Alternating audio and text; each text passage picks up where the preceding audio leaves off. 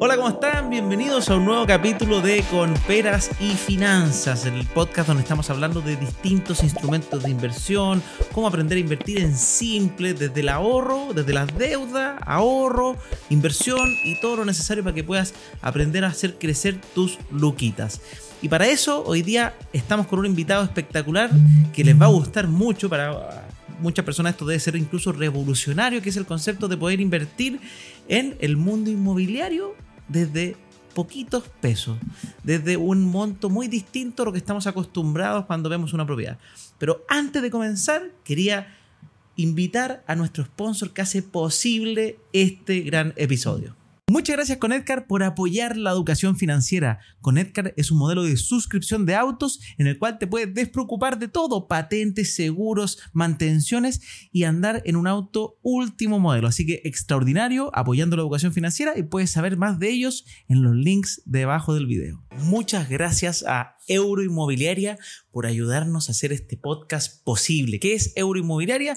Básicamente es una inmobiliaria que construye edificios tanto para vivienda personal como de inversión, principalmente para inversión. De hecho, a mí me gusta muchísimo, he invertido en proyectos de ellos y te recomiendo que lo visites. El link está ahí abajo, conócelos. Como siempre, la inversión tienes que estudiar antes de invertir, pero check porque están a favor de la educación financiera y están apoyando esta iniciativa y check porque tienen un producto de inversión bastante acabado. Así que genial. Ya estamos de vuelta y ahora sí que sí con nuestro invitado Gonzalo Asenjo. Hola Pancho, ¿cómo estáis? Bien, ¿y tú? Muy bien, gracias.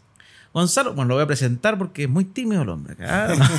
Gonzalo Asenjo es fundador de Lares.cl. Yo te diría que es el primer crowdfunding inmobiliario en nuestro país o el que pasó la ola de la época. Yo creo que eso, yo creo que ha aguantado más. Cuando nosotros partimos hace como cinco años, eh, habían un par más eh, que se han ido eh, diluyendo o mutando con el paso del tiempo. Perfecto. ¿Y qué significa? Partamos con eso. ¿Quién es Oscar, Oscar ah, ¿Quién es Gonzalo Asenjo y qué es lo que es Lares.cl y qué es el crowdfunding en simple? Mira, a ver, bueno, yo soy arquitecto. yo tengo experiencia o partí en este mundo primero haciendo construcciones. después de las construcciones pasamos a hacer nosotros proyectos inmobiliarios eh, y ahí vimos una oportunidad. Cuando empezamos a hacer nosotros proyectos inmobiliarios para la venta. Eran proyectos para ustedes, eh, En el fondo, nosotros era una gestora que hacíamos, hicimos una casa para vender en el Garro 8, de las primeras. Eh, y ahí tuvimos que levantar plata. O sea, ahí en el fondo nosotros no teníamos el capital para hacer toda la casa y comprar el terreno. hicimos un crowdfunding casero, que es lo que hace la gran mayoría de la gente que está metida en el mundo del desarrollo inmobiliario y todos partimos así, todos hablamos con los familiares, los amigos. O sea, esto es como que, oye, encontré un terreno bueno, cuesta por decirlo 50 millones y yo le voy a meter una construcción y lo voy a vender, en, 100, por ejemplo. Y nos repartimos la, la torta. Eh, eso es súper común. Es súper común a distintas escalas, lo tradicional. Entonces, eh, nosotros hicimos eso, pero paralelo a eso, tuvimos que levantar parte del capital con eh, instituciones financieras tradicionales, con bancos. Y ahí chocamos con lo que choca todo el mundo, en el fondo, cómo es la realidad del financiamiento de, la, de los proyectos inmobiliarios. Que en el fondo, si uno es una inmobiliaria grande, tiene trayectoria, eh, tiene X cantidad de metros construidos, te pasa la plata. Pero si uno está empezando y no cumple con todos los checks, es difícil. Entonces, ahí vimos una oportunidad. Bueno, esto pareció a las eh, personas naturales, porque cuando uno quiere pedir un crédito hipotecario, lo mismo, si no existes en la banca todavía o estás recién trabajando, normalmente los bancos no te pescan, entonces para la empresa hay más rigurosidad todavía. Uno tiene que cumplir con más checks. Entonces, eh, por un lado estaba eso y por otro lado estaba, eh, en el fondo, la, rentabilidad y lo que dejan los negocios inmobiliarios. Que efectivamente da para repartir la torta, eh, va para meter a más gente al negocio. Entonces, viendo estos dos, eh, estas dos cosas, fue como nosotros pasamos de desarrollar solamente proyectos inmobiliarios a crear el crowdfunding que es Salario hoy día. que lo hicimos en base a un poco esta necesidad y un poco viendo lo que pasaba afuera. O sea, el, crowd afuera tiene muchos años. Eso, te quería preguntar. Bueno, el concepto crowdfunding entonces en simple básicamente es este concepto como de inversión colaborativa. Inversión colectiva. Inversión colectiva. En el fondo son proyectos que se financian total o parcialmente en base a la inversión de puros microinversionistas. Eh, en el caso de nosotros son desde 100 mil pesos, pero varía un poco dependiendo de, de la empresa, pero es básicamente que uno puede meter un ticket bajo para participar en proyectos inmobiliarios y cuando el proyecto inmobiliario se, se termina, te, tú recibes tu inversión más un porcentaje la, Y un de la poquito utilidad. para entender números, obviamente haciendo el resguardo acá, recuerden siempre que lo que pasó en el pasado no significa que se va a repetir, los tiempos van cambiando, hoy día de hecho los costos de construcción están mucho más altos que cuando empezaron hace Sí. cinco años, pero solamente para saber ese primer proyecto que no era pensado como empresa, sino que tú invitaste a tus amigos, familia y todo, ¿cuánto fue el retorno para quien puso plata en ese momento? Por ejemplo, para entender la magnitud de, de este tipo de, Sí. de asociaciones. Por ejemplo. Mira, este, ese proyecto dio una rentabilidad. ¿Era una no casa? Era una casa. Una casa. Compramos un terreno en Algarrobo, construimos una casa y la vendimos. Ya, o sea, comprar, Eh, construir, vender. Sí. Eh, fue una rentabilidad, no me acuerdo si fue el número exacto, pero es como entre 35 y 40% en. eran un par de años. Eh, Ya en un par de años, en- en dos 40 años- a 50%. Entre 35 Entre y 40. 35 y 40%. Sí. Eh, eso te da, no sé, pues como un 20% anual, eh, entre 17,5 y 20% anual. Sí, pues. Mira. Eh, lo cual fue, o sea, súper bueno. Nosotros teníamos una rentabilidad estimada para ese proyecto que era un poco menor. Eh, al final No, pasó... que uno, uno pensaría que la plusvalía y todo, Exacto. no sé, un 5%, pero esos años fue bueno el mundo inmobiliario. Sí, mira, este fue un caso particular porque fue justo después de la reforma tributaria que Ah, agregó la del IVA. Ya. Que el año anterior a esa, a ese, en el fondo a ese hito, fue un año extraordinario para el mundo inmobiliario. Mucho, porque sí. todo el mundo estaba vendiendo, todo el mundo estaba comprando porque venía este, eh, este No, fantasma este- del este IVA. sobreprecio que, todo el mundo tenía susto Exacto. que iba a pasar. Sí. Entonces, nosotros salimos justo a vender el año siguiente. Eh, y por eso tuvimos un plazo de venta que fue un poco mayor al que estimamos, porque en el fondo la gente ya había, los que querían comprar, ya se habían adelantado eso. sí, por entonces- 2000 2015, me acuerdo que estaba la Hecatombe. Sí, estaba todo el mundo comprando. Y el año siguiente fue un poco más lento. Entonces nosotros justo salimos a vender ese año, pero eso fue un poquito más largo el, el- el periodo de venta. Eh, al final igual hubo lo que decís tú, la plusvalía y en el fondo el negocio fue siguió siendo muy buen negocio. Buenísimo. Y aquí para entender, por ejemplo, ese 35-40%, eh, la lógica de, de- de este tipo de crowdfunding, y acá vienen las preguntas importantes también. ¿Mm? Primero que todo, ¿se reparte para todos por igual? ¿O ¿Se hacen modelos donde se reparten distintos? ¿Depende de cada crowdfunding? ¿Cómo se estructuran estas empresas? Y voy a ir al tiro a la pregunta que sé que algunos están esperando, que es, ya, qué bonito suena, pero ¿y, y- y cómo confío? Que yo voy a pasar la plata, por ejemplo, oye, Gonzalo, me, me, me tincó tu idea de construir, ¿qué me garantiza que, que tú no te vayas? Ah, sí, mira, pásame la plata, Obvio. estoy en Miami. Me voy a Aruba. Sí. Eh, bueno, el tema de la confianza es, está en el centro de la inversión. Eh, ese es un gran tema. Eh, respondiendo a tu primera, lo primero que me comentaste, en relación a la rentabilidad, esto depende. Depende de los proyectos, efectivamente depende de los crowdfunding.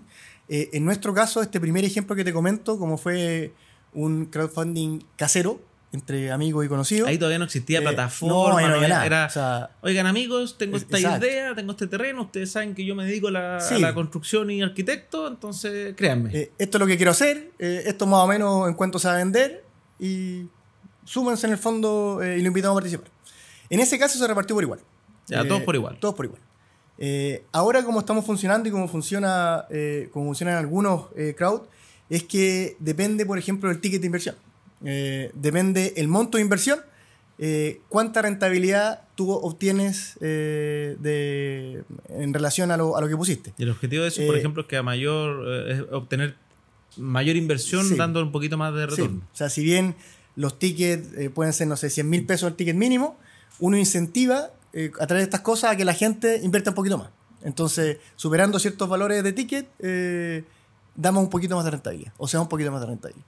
Eh, otra cosa que se usa también es el concepto como del early bird o de compra temprana, en donde eh, tú si inviertes en el primer 10% de la inversión, también obtienes un poquito más de rentabilidad. Que en el para traer a fondo- los primeros- para a los los primeros. sí. Nadie, en el fondo, cuando uno sube los proyectos, Sí, pues si lo que pasa, cero, sí, uno igual dice como, oye, nadie ha o, invertido, o ¿qué si estáis en el 1 o 2%, decir, voy a esperar, voy a esperar un poquito a ver eh, cómo avanza. Entonces, Como- para incentivar mm. eso, uno le da un poquito más de rentabilidad.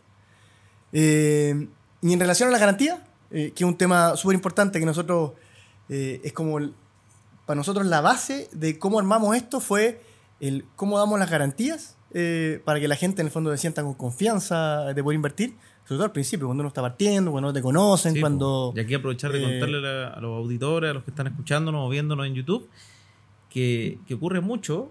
eh, que las personas hoy día está de moda el concepto de empresas reguladas, que está muy bien, que la CMF es una institución acá en Chile que, que por suerte existe, ¿verdad? Y, y- y da ciertas normativas a empresas, pero también hay que entender que eso no es garantía de, de éxito seguro. De hecho, empresas reguladas se han mandado los medios Tony y, se- y también se han mandado, no, no voy a decir nombres de administradores de fondos que han tenido estos problemas, pero la CMF simplemente vela porque se cumplan ciertas normativas y exigencias que hace más seguro un tipo de inversión, pero hay que recordar que como todo en la vida, así como cuando salió un Airbnb, o sea, cuando salió Uber, que uno podría decir, oye, la aplicación era excelente, pero no estaba regulada, porque Sí. la ley va más lento que la regulación, o sea, la regulación va más lento que la creación de cosas nuevas y la creación de valor. Entonces, que una empresa no esté regulada no es sinónimo de malo, al revés. Hay negocios que no se regulan hasta que pasan muchos años, porque son negocios que están creándose, como el concepto del crowdfunding, que el Estado todavía no los tenía ni en el radar, o sea, la legislación no los tenía ni en el radar porque eran muy pequeñitos, entonces no valía la pena regularlos y se preocupaban por la banca tradicional, las administradoras de fondos tradicionales que ya movían mucho capital. Y con el tiempo va pasando que, por ejemplo, que ahora, eh, por suerte para usted va a ser mucho mejor, apareció la ley FinTech Sí. que empieza recién a regular este mundo. Pero no quiere decir que sea malo. Yo he invertido, y de hecho, yo le diría que la mayoría de los inversionistas exitosos invierten, invierten en, en instrumentos que incluso no están regulados porque son instrumentos entre privados que entregan mucho retorno porque son negocios que es difícil de regular porque son negocios uno a uno. Sí, no, totalmente. De hecho, el tema de la ley FinTech es un tema que eh, para todo el ecosistema le va a hacer muy bien. eh, y, que este año en el fondo va a estar en, en vigencia. Este año eh, de a poco se está viendo cómo va a entrar en vigencia, pero que ya, ya fue emitida el 3 de febrero, así que estamos, nosotros estamos bien contentos con eso. Eh, en relación al, al, A la a esto que garantía, comentas tú, sí. a la garantía y el no estar regulado. En el fondo, nosotros, eh, o cómo funcionan muchos crowd, eh, es que funcionan en base a SBA, Sociedad por Acciones, que es una, un instrumento legal que sí está regulado, sí tiene normas de cómo funciona tanto su creación como su relación con los accionistas. Y nosotros lo que hacemos, eh, o cómo funcionan estos crowd, es que eh, tú creas una SPA para cada proyecto eh, y la gente cuando invierte lo que hace es comprar acciones de ese SPA. Eh, esto te da el respaldo de que esta SPA es la que invierte la plata en el proyecto, la que compra el terreno, compra la casa, en el fondo desarrolla el proyecto. Y la gente que tiene acciones de ese SPA, en el fondo significa que es dueña básicamente de un porcentaje del terreno o de la casa o del, del activo físico que, eh, que se compró y que se va a desarrollar. Y, y ahí entonces, por lo que entiendo, la, la SPA compra en el fondo este terreno, entonces en- si uno es dueño de un porcentaje de SPA, es dueño de un porcentaje del terreno. Exacto. No sabéis cuál porcentaje porque son acciones sobre el... Sí. ese- Perfecto. Eh, y, y de hecho, eh, en el caso de que, por ejemplo, el, el proyecto sea invertir en un, eh, en un edificio o una construcción que es más grande, en donde eh, la SPA, que en este caso podríamos crear nosotros, no, no es la dueña del edificio en el terreno, eh, es un accionista más de la SPA madre que sí lo es. Ah, por Entonces, ejemplo, yo yo- igual hay una trazabilidad. Ese es como el concepto del capital preferente, por así decirlo. Sí, Que eso es un instrumento muy usado en el mundo privado. Que es, es- el concepto del capital preferente, que es un, instrumento muy usado en el mundo privado, que básicamente eh, un, un desarrollador, un edificio, eh, necesita capital. Por decir algo, el banco le presta un 50% y le falta otro 50% para tener capital para construir su edificio. Y ahí es donde sale a buscar otras formas de financiamiento. Y en algún minuto se creó el, capital preferente. ¿Por qué?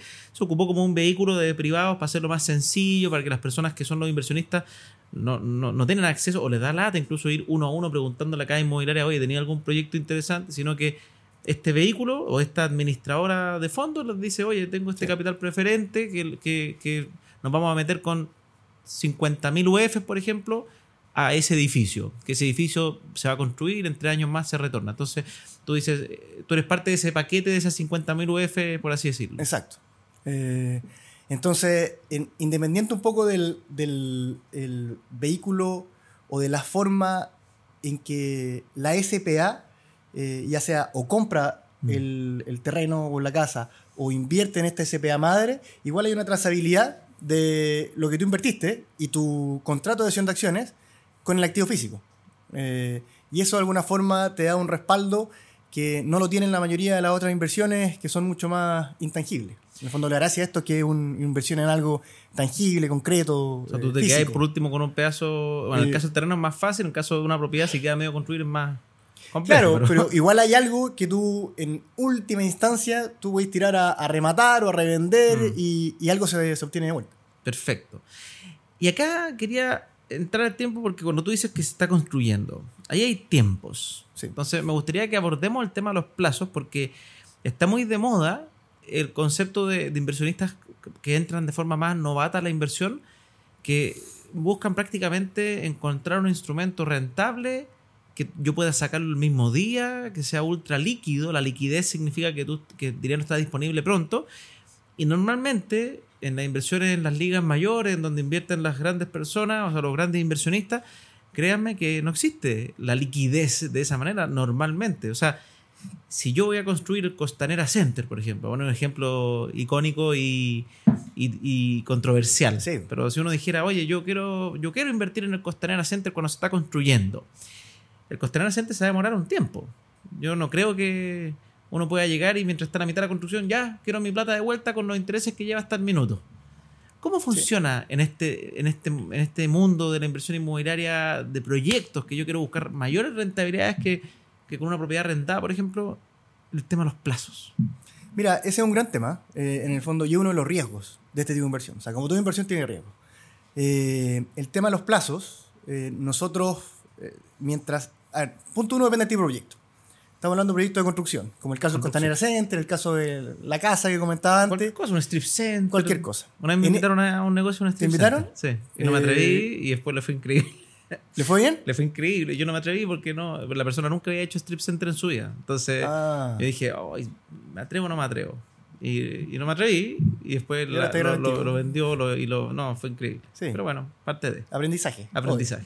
Eh, en el caso de los proyectos de desarrollo, eh, el plazo de retorno o la inversión queda, eh, en el fondo, es capital de trabajo para la inmobiliaria o para la empresa. Entonces, 1.1 no recibe retorno hasta que la construcción se terminó y se vendió. Eh, y lo siguiente es que, como es capital de trabajo, no hay liquidez para que si tú te quieres salir antes, eh, en el fondo te pueda salir. Porque en el fondo la capital, esa el capital se está ocupando. se Exacto, se está contrataron ocupando. sueldos, eh, lo que sea. o sea, en material, Material de construcción. maestro, en fin. Eh, entonces, el- es una inversión que no es tan líquida, en ese sentido, o que no es líquida. Hay vehículos para solucionar eso. De hecho, en, en nuestro caso nos pasó que en el fondo uno le dice a la gente, oye, el proyecto se demora 18 meses. Punto uno, es un plazo estimado. Porque Además se puede atrasar. las construcciones eh, tienen, pueden tener imprevisto. Entonces, es un plazo estimado.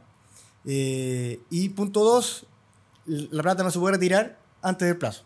Eh, lo que nosotros hacíamos, y, y una de las cosas que este, este, este SPA permite, es que tú puedas, Mercado secundario. un mercado secundario, exacto, que tú puedas vender las acciones de alguien en mitad del proceso. Inicialmente, en el caso de nosotros, lo hacíamos de una forma muy uno a uno. Alguien nos, nos escribió un correo, nos decía, oye, me tengo que salir, me pasó algo, necesito mi plata. Eh, y nosotros, en el fondo, mandábamos un mailing a, a la gente para que, a ver si hay alguien interesado en comprar la, Ahí la participación. que, que se, le, se le vende al precio inicial, por ejemplo, Exacto. para ofrecer algo atractivo a alguien. Exacto. Oye, esto ya va en la Sí. mitad y te va a ganar Y- así. el- Y, y en general, eh, pasaba que la gente quería comprar. O sea, Obvio, si te pues, ofrecen la misma rentabilidad que tienen en 18 meses, En- en pero nueve. en 9, obvio. Eh, Suena súper atractivo, en verdad. De hecho, y- te voy a pro- ¿y eso se vende todavía? ya no lo hacemos así. Ah, maldición. No, es que ahora, ahora ya lo, lo constituimos como un mercado secundario como tal. Eh, hay un marketplace en donde la gente directamente puede subir su participación en un proyecto. Este mercado secundario calcula cuál es la rentabilidad que eh, el castigo en el fondo que él debería tener de esa venta, eh, que tiene que ver con el, el plazo de desarrollo del proyecto. Y, y en el fondo él directamente lo sube ahí, eh, esperando tener, por ejemplo, si el proyecto era un proyecto de 12 meses y va en la mitad, bueno, el- un 50% de rentabilidad. Y ahí entra Pero una cosa Tiene que de... haber compradores que estén dispuestos a comprar eso. Exacto. Y ahí entra una cosa de qué tan rápido necesito yo vender, eh, qué tan desesperado en el fondo estoy por, por tener capital. Y ahí en el fondo eh, ese es un precio que uno pone como sugerido. Pero si tú estás apurado, En el fondo lo castigáis, original, lo ¿no? castigáis, lo castigáis para poder salir rápido. O sea, de Eh, hecho, hay lugares donde eh, que la gente incluso se castiga más bajo de lo que compró por entró. salir rápido. Sí. Eso, eso el mercado al final privado permite hacer esas cosas para poder tratar de salir rápido. Exacto. O sea, es uno a uno. La persona que está vendiendo versus el interesado en comprar. Eh, esto es similar cuando uno está pensando en los mercados accionarios. Uno pone el precio de su acción. Solamente que muchas personas, eh, gracias a que lo- lo- los intermediarios, los brokers, lo- los corredores de bolsa han hecho como herramientas más sencillas que uno pone como el precio, con un clic, el precio Sí. de compra promedio y se le olvida. Pero el mercado, eh, el, mer- el mercado de acciones básicamente es, si yo estoy apurado, voy a poner el precio más barato Obvio. para que se venda rápido. Si yo quiero ganar con la, con la plata, voy a poner un precio más alto y a ver si sale algún comprador que me, me quiere comprar a ese precio. Acá lo mismo, pero, pero sin estar abierto a bolsas, en el fondo.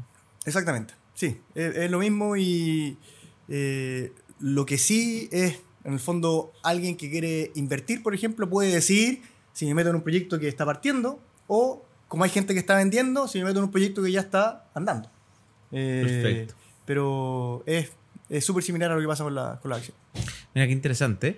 Aquí aprovechar de contarles también a, todos los chicos, nosotros tenemos un capítulo de crowdfunding eh, en emprendimiento también, que hicimos para ahí, el que, el que le interesa ese mundo, vaya a recordar el otro capítulo, porque es muy, es muy lindo este mundo del crowdfunding, básicamente el concepto como de eh, financiamientos colectivos para entrar entre varios a un negocio que antes lo hacía simplemente el que tenía el capital suficiente para meterse. Eh, y, y aparecen actores como tú que, que dicen, oye, ¿por qué no lo hacemos más masivo? Entonces, y, y- aquí la pregunta también de, de cajón que alguno va a decir, ya, oye, pero todo suena lindo, pero ¿cómo ganan? Nosotros. Sí, porque Ah.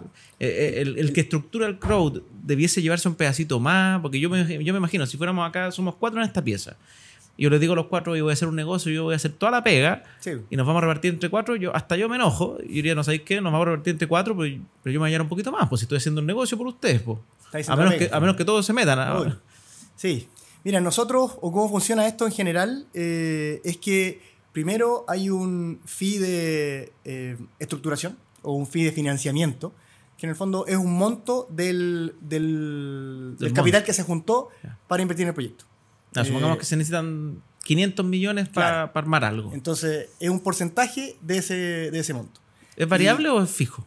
Depende del proyecto. Depende del proyecto. ¿Por qué? Porque en el fondo nosotros tenemos, hay costos que son eh, operativos, hay un costo porque la sociedad, hay un costo de contabilidad, hay un costo administrativo de eh, llevar el negocio. Entonces, evidentemente contra el, el financiamiento es mayor, ese costo se diluye. Ah, Pero si ya. tú juntáis poca plata, ese costo es un porcentaje más alto del... Ya, o sea, depende de la, de- de la cantidad a de recaudar, cantidad, porque sí. el trabajo es más o menos parecido. Sí. Armar la SPA y todo el tema. Sí. Bueno, Eh, y después hay un fee de un success fee, o un fee de éxito, que en el fondo es un porcentaje de la rentabilidad que generó el proyecto. Eh, esos son nuestros dos cobros en el fondo que tienen que ver con uno, armar el negocio, y otro es si el negocio fue igual o más exitoso que lo que nosotros eh, dijimos. perfecto. Cuando es, eso se ocupa mucho en la industria privada también. El Sí. success fee, o sea, eso es, si ustedes la rompen, por así decirlo, o sea, lo hacen mejor de lo esperado, se llevan también un, pe- un- un premio mayor. Sí. Para incentivar a- Sí. a, que sea, me- ojalá, O sea, más que, potente. Que sea, que sea más rentable nos no beneficia a todos. Entonces, sí, nosotros tenemos nuestros intereses alineados con los intereses de los inversionistas. Todos queremos que le vaya bien. En el fondo, a mí no me da lo mismo si el proyecto es menos rentable de lo que yo dije. Porque en el fondo, mi suceso iba a ser mucho menor al que, al que yo también eh, estimé. Y en el mundo del crowdfunding, en general, tú lo ves que es más. ¿Cómo, cómo has visto el crowdfunding en general? ¿Son similares? ¿Hay otros modelos? Mira, a grandes rasgos, yo te diría que actualmente hay dos modelos. Eh, uno que funciona en base a SPA, eh, como lo estamos haciendo nosotros, y otro que tiene que ver con la nueva tecnología que hay, que funciona en base a los tokens. Eh, la gran diferencia es que el modelo que funciona en base a SPA son estas sociedades por acciones que les comentaba, en donde tú cuando inviertes compras una acción de la SPA, y esa SPA es la dueña o tiene una, una trazabilidad directa entre la inversión y el activo físico. Y el modelo de tokens son eh, conceptualmente similar, nada más que el token es un contrato digital. En el fondo es, eh, tú le asignaste un valor a ese documento que equivale a algo Mm. pero no hay una trazabilidad directa entre el- tu inversión y el activo físico, en términos legales, en términos de, por ejemplo, si pensamos en que le fue mal al proyecto y hay que salir a rematar, eh, ahí no hay una trazabilidad directa entre, entre tu token, entre tu contrato digital y eh, el terreno, la casa. Que eh, eso probablemente es algo medio temporal porque está muy nueva To- la tecnología. totalmente. ya. Sí, o sea, eventualmente... ¿A ti te gusta? ¿Es, es un nuevo mundo que se está gestando? Eso te iba a decir. O sea, para mí la cosa va para allá. La cosa va para los contratos digitales, la cosa va para los tokens. Tiene, si bien tiene este, este contra que te comento recién, tiene beneficios. O sea, tú con un token, por ejemplo la SBA, perdona, por ejemplo la SBA, eh, tiene el problema que solamente pueden invertir personas que tengan root chileno. Mayores de edad y root chileno. El token, tú lo abres a cualquier persona. O sea, yo O sea, podría no- vender token en toda Latinoamérica, en todo el mundo. o en todo el mundo.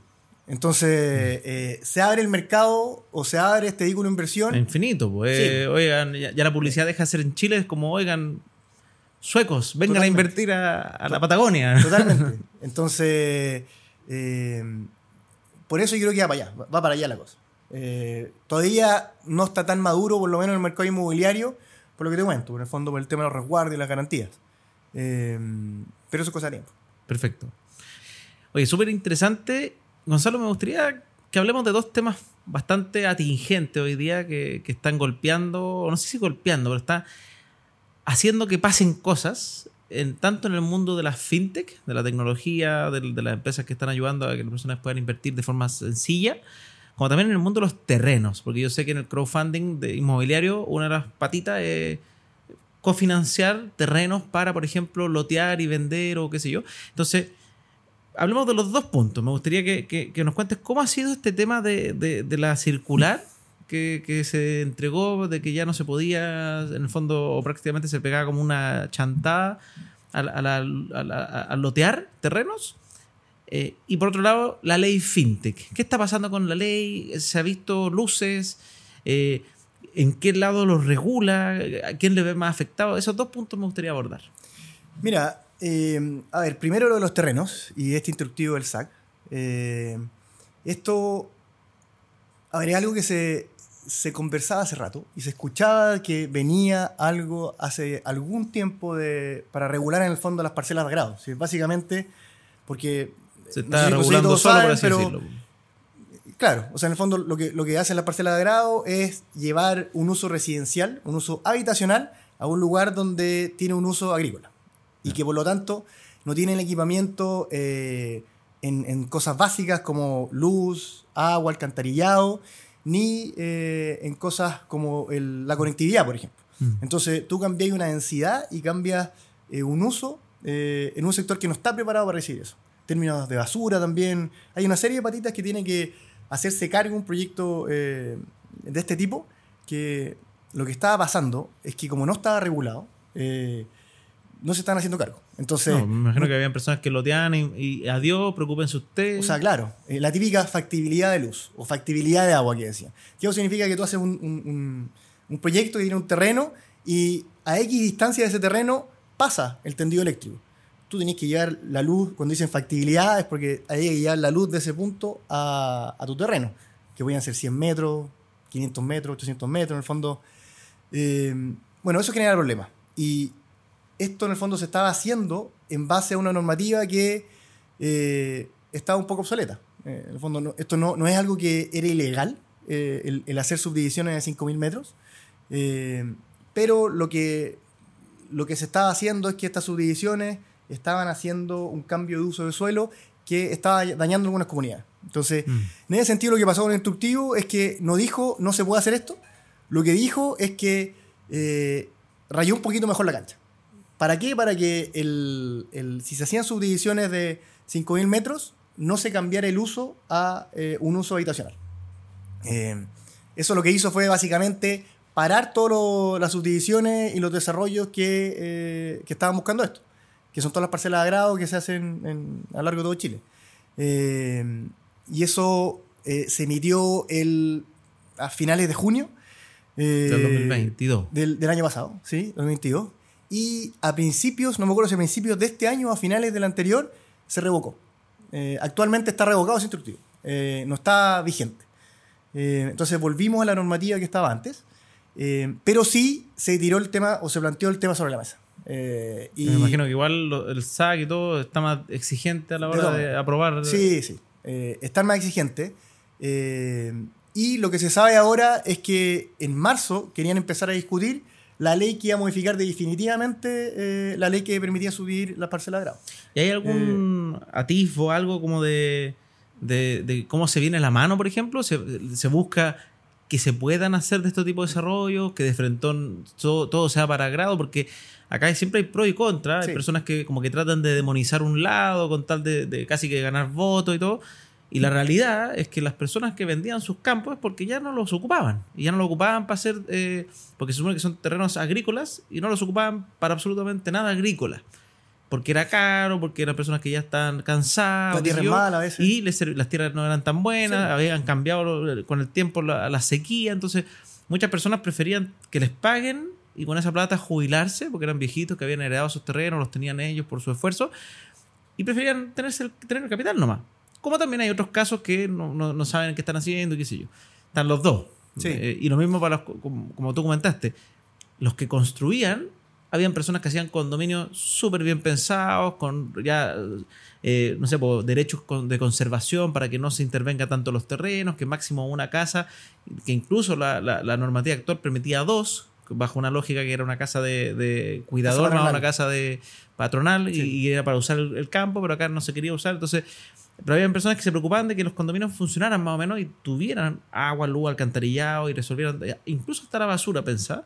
Por otro lado estaban los, los que básicamente como que depredaron Sí. eh, muchos lugares y eso generó el, el- el- el problema, yo creo, que hacían de a 500, de 600 parcelas, vendían matanga y se iban para la casa y, y problema de los vecinos después ponerse de acuerdo entre 500 personas para ver qué hacían. Sí, o sea, totalmente. Yo creo que, eh, por un lado, a ver, primero, el, el si hay atisbos de cómo se viene, eh, hay algunos. Eh, lo, que, lo último que, que me informé yo es que algo que se venía conversando hace rato es que iba a cambiar la subdivisión predial mínima.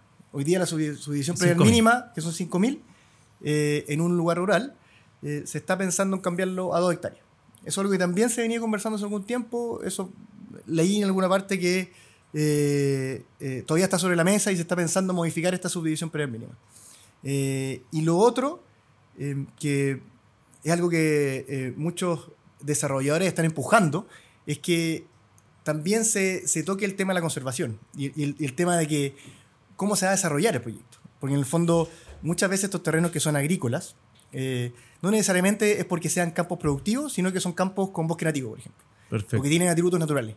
Y ahí hay que tener cuidado en cómo se desarrolla el proyecto.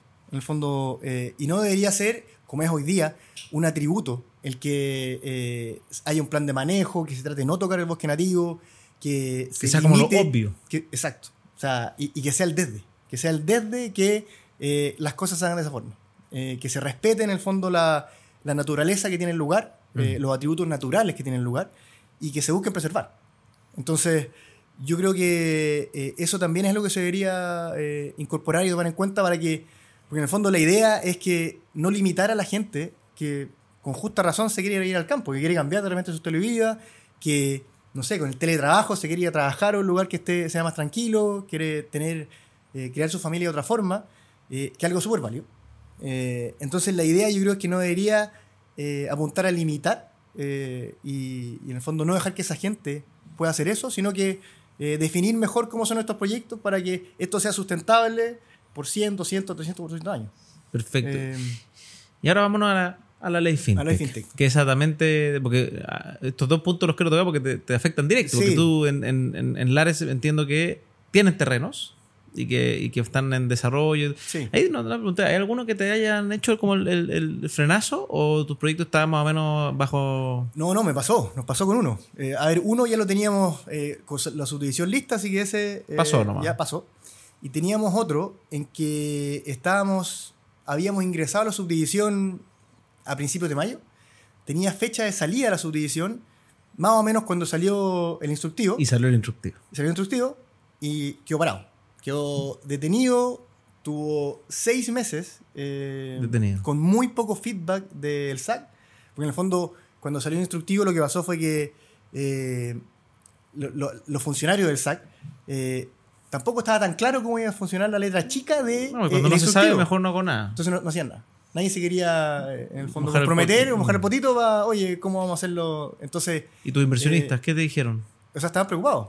No- Nosotros tenemos, tratamos de tener como hay harta comunicación con ellos. Tratamos de, eh, sobre todo en cosas como estas que salió en las noticias, en todas Obvio, partes. Entonces, es como, oye, eh, ¿qué va había evidente preocupación porque en el fondo el, el proyecto tiene un plazo de desarrollo eh, X y esto afecta el plazo de desarrollo. Al tiro, inmediatamente. Eh, entonces ahí le fuimos contando cómo lo fuimos abordando. Nosotros, cuando pasó esto, eh, nos contactamos con nuestros abogados, vimos la forma en- de qué forma se podía apelar esto. Evidentemente, estudiamos el instructivo, eh, sacamos algunos, por suerte nosotros, el proyecto que teníamos lo estábamos eh, desarrollando eh, considerando temas de bosque nativo, considerando, no, no- no necesitaba plan de manejo, en el fondo era un proyecto chiquitito, no era esto de 500, 600 lotes, entonces no se vio afectado en muchos puntos por el instructivo, pero de todas formas se quedó ahí detenido a la puerta del horno. Y, y- y ahí pasa a ver nomás, los inversionistas entendieron, algunos se escandalizó, te pidieron plata de vuelta. ¿Tu- Mira- ¿Tuviste caso atípico o caso emblemático? Hubo preocupación, o sea, la gente eh, nos llamaba, nos mandaba correo eh, periódicamente, cada cierto rato a preguntar, oye, ¿cómo va esto?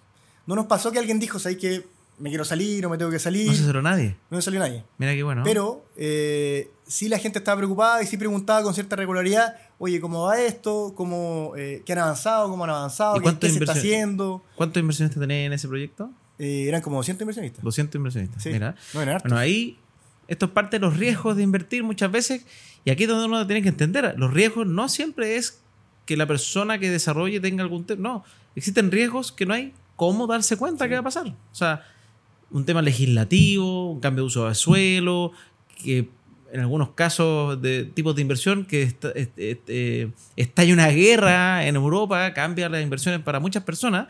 Entonces, ojo, las inversiones tienen cosas que afectan internamente, pero también externas. Ahora sí, vámonos a la ley FinTech, que con esto terminamos, Gonzalo.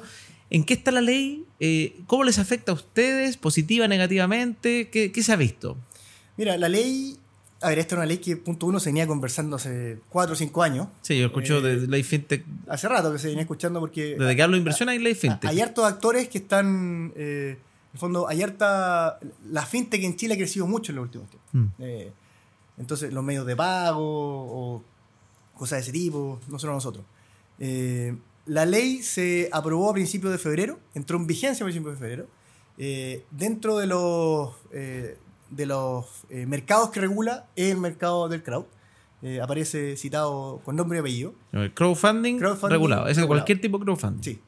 Eh, y lo que sí, este es un año donde, si bien, para que la gente sepa, en el fondo, primero se, se emite la ley, la ley dice qué va a regular y quién lo va a regular, pero no dice el cómo. O sea, no dice en el fondo la letra Es chica. lo mismo de que pasó lo- con la ley de Uber. Que Claro. salió la ley Uber Sí. y todo. oh, ¿Y qué pasa? Y- Todavía no, no, sabemos. no. Ahora, ahora viene, ahora viene la, Ahora la están parte chica. O sea, ya están empezando a escribir, a escribir los, los instructivos. Eh, hay uno, salió el primero hace poco, que dice cómo hay que. eh, cómo el proceso de inscripción en la CMF, que eso es lo primero. Ya, o Todas sea, las empresas. ¿Cómo me inscribo como, eh, como, como prestador, fintech? como prestador de servicio de crowd, ¿cómo me inscribo? Eh, y durante el año van a salir el resto de los instructivos que en el fondo va a decir de qué forma más finamente lo regula. Pero Perfecto. esto sin duda que es algo positivo para todo el, para todo el ecosistema. En el fondo. eh, ¿Qué ahora van a poder decir? Estamos regulados. Exacto. O sea, y tener la Porque me imagino que es una de- excusa también para algunas personas como que, ah, si no está regulado no invierto. Sí, o, o más que una excusa, te preguntan. O sea, a, a nosotros nos preguntan cuando tenemos reuniones, oye, ¿qué lo regula usted? Eh, Y lamentablemente cómo- no, no hay. O sea, hoy día estamos bajo la ley La- que la regula SPA, la. SPA, pero que no va a tener la misma fineza que tiene esta Sí, ley. pues, es como las Entonces, chapitas. Hay dos chapitas grandes, yo creo que en Chile se ocupa más. Bueno, la de la CMF y también está la de la UAF. Que se Sí. ocupa poco, pero también es, un- es un- es una, una chapita eh, en algunos mercados. O sea, y da tranquilidad. O sea, sin duda que tener la chapita de la CMF, eh, que regula a todo el mercado financiero, va a dar tranquilidad. Eh, y aparte que implica que haya una, un control periódico de las distintas instituciones. O sea, uno va a tener que... O sea, la ir plata está en el terreno, sí, y- es como cosas así. Recertificándose periódicamente. No es como que esto es una cuestión que uno lo hace una vez y de ahí se olvida y eh, en el fondo cambia las prácticas. No, pues hay que mantener las buenas prácticas por, por todo el tiempo. Buenísimo. Oye, Gonzalo, muchas gracias por, aceptar esta invitación. Eh, no sé si quieres dejarte o despedirte y contar un poquito dónde te pueden ubicar, dónde encuentran este tipo de, inversiones y, con eso vamos terminando este capítulo de Comperas y Finanzas. Oye, no, muchas gracias por invitarme. Yo feliz de haber venido, feliz de conversar de estos temas. Eh, es un tema que a mí me gusta mucho, me apasiona, así que cuando quieran, si hay más consultas o dudas, estoy disponible. Eh, invitar a toda la gente a que se meta a Lares, eh, lares.cl. Eh, ahí nosotros tenemos todos los proyectos que, subimos, los subimos periódicamente a la plataforma. si la gente quiere agendar reunión, hacemos reuniones virtuales. tenemos un chat también para consultas. Y que se metan, vean los proyectos. la inversión es 100% online. así que los dejo invitados para que nos conozcan y cualquier consulta que nos contacten a través de la página. Perfecto. Muchas gracias y espero que a todos les haya gustado este capítulo. Recuerden seguirnos, suscribirse en la campanita para estar atentos a los próximos capítulos que vienen y también, como siempre, aceptamos comentarios de invitados que les gustaría que lleguen, tipos de instituciones financieras, qué inversión nos hemos tocado y quizás les gustaría tocar para buscar ir a, a tocar puertas básicamente y traer a los expertos necesarios para que aprendamos de ese tipo de inversión. Así que muchas gracias a todos por este capítulo.